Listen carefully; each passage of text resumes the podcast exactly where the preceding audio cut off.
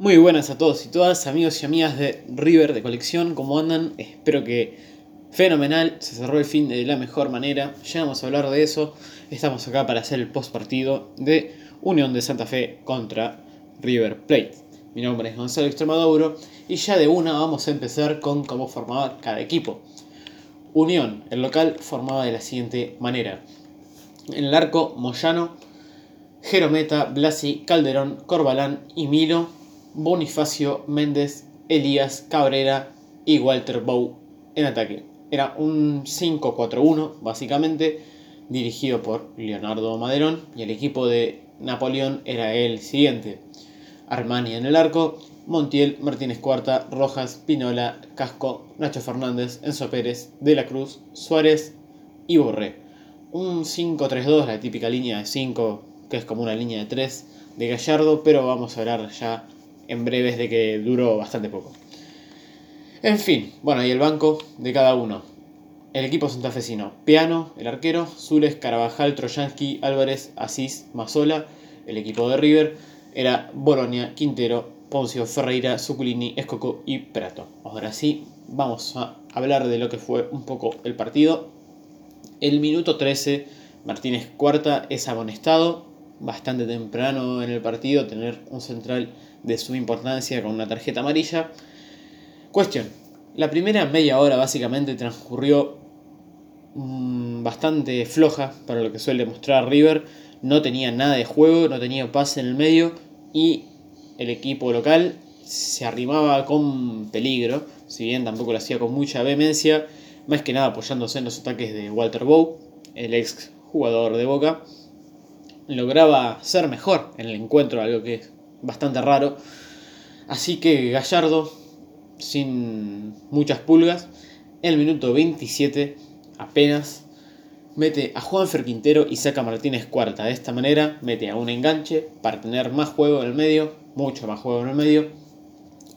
Pasa de tener una esa línea de 5 o de 3 con dos carrileros, pasa a transformarse en un 4-4-2 de toda la vida. Y de esa manera Quintero iba a tener mucha libertad para tener el juego que no tenía River. Y obviamente de los tres centrales salió Martínez Cuarta, que era el que ya tenía amarilla. Así que obviamente Gallardo le aclaró al chino que era un cambio simplemente para el bien del equipo. Se entendía eso. Y así fue. Lo que sí, antes de que termine el primer tiempo, hubo otro cambio ya que se lesionó de la cruz. Habrá que ver la gravedad. Yo no creo que sea algo muy grave. Para mí habrá sido una distensión o algo que no lo haya permitido seguir en este encuentro, pero que para mí no impediría que la semana que viene juegue. Pero bueno, veremos qué termina pasando con eso.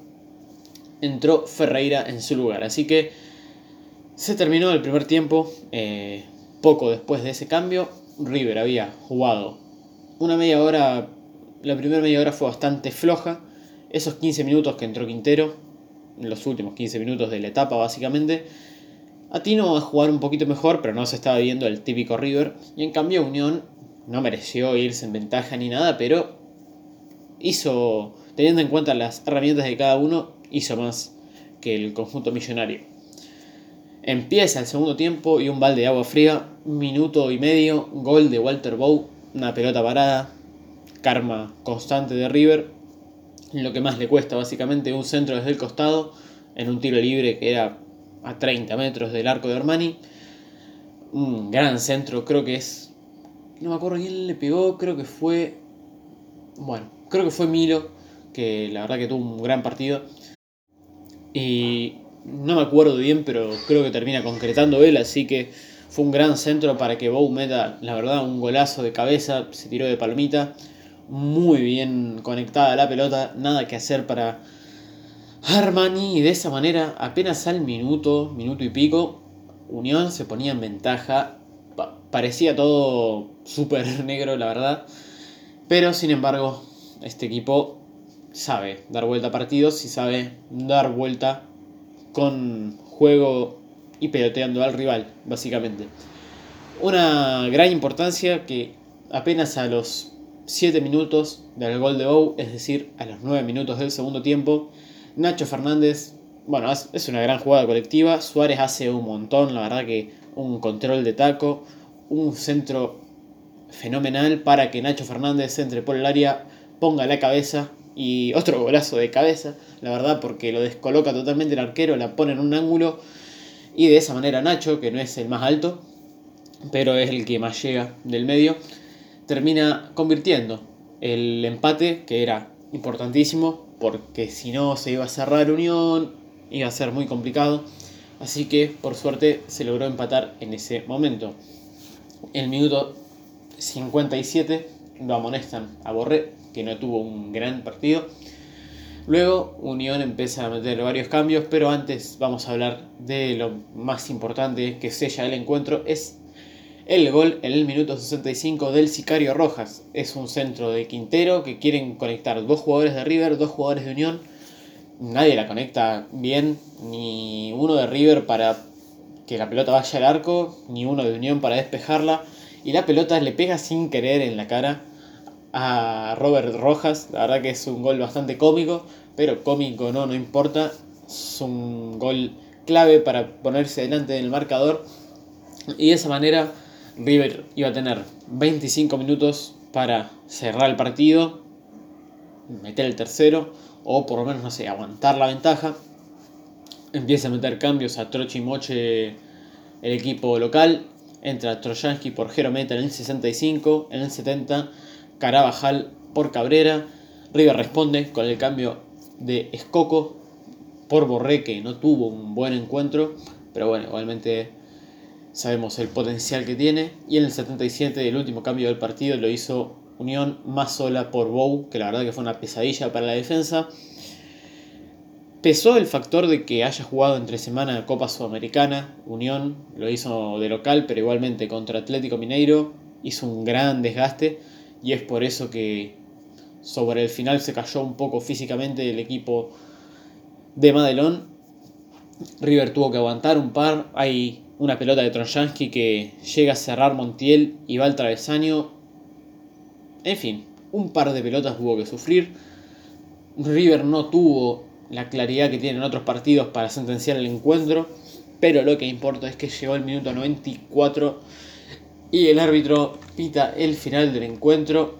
Facundo Tello de correcto arbitraje, no, no creo que haya nada que señalarle, para que River se traiga tres puntos vitales de Santa Fe. A priori, uno de los cinco rivales más difíciles que le quedaba. Solamente para mí es equiparable con Atlético Tucumán de visitante, que a lo mejor sea ese el más difícil, pero este sin duda era el segundo. Más difícil, no tiene mucha ciencia. De esta manera, con 34 de posesión para Unión, 66 para el Millonario, 4 tiros entre los tres palos cada uno, 11 intentos para Unión, 13 intentos al arco para River, 12 fulls para local, 16 para Millonario y 4 corners para el equipo santafesino y 3 para el del Muñeco. De esta manera, con estas estadísticas, River reafirma su liderato con bastante autoridad. Todo parecía mucho más negro cuando metió el gol Bow. Parecía que se le escapaba a River o por lo menos que no iba a llegar a darlo vuelta o no le alcanzaba el tiempo. Siempre alcanza, más cuando hay buen fútbol, como se vio por varios ratos del segundo tiempo en el día de ayer. Dicho esto, repito, River reafirma su posición de líder. Está primero con 39. Y vamos a hablar brevemente de los que le siguen. Segundo está Boca con 36. Tercero está Lanús con 33. Cuarto Argentinos con 32. Y quinto está Racing con 31. Eso, para mí los que tienen chances reales, básicamente el único que tiene chances de pelearle el campeonato a River, me parece que es Boca Lanús tiene 33 a 6 puntos abajo nuestro está, pero no creo que tenga la regularidad como para decir, apa, estos nos pueden descontar 6 puntos, así que yo creo que esto es un mano a mano con el rival de toda la vida, como siempre, ya es una costumbre. La próxima fecha va a ser la número 20, claramente. El partido de River va a ser el domingo 16 de febrero a las 19.40. Se va a enfrentar a Banfield dirigido por Julio César Falcioni de local no tendría que haber muchos problemas. para sumar de a 3. Y a las 21.45 jugaría el escolta Boca Juniors en Santiago del Estero contra Central Córdoba. Hay que ver qué pasa, pero bueno, River tiene la bendición de saber que depende de sí mismo. Y vamos a repasar, ya que quedan pocos partidos, brevemente lo que le quedaría a River. En la 20, como bien dije, Banfield de local. En la 21, Estudiantes de La Plata de visitante. En la 22, Defensa y Justicia de local. Y la última fecha es en Tucumán contra Atlético. Así que dicho esto, creo que no hay más nada que agregar. Una victoria muy importante para mantener esa diferencia de 3 puntos a falta de 4 partidos. No es poca cosa. Esperemos que se tire en la fecha que viene. Y nada más que decir realmente. Espero que tengan una gran semana motivada por el partido de ayer la noche que los habrá mandado a dormir con buen humor.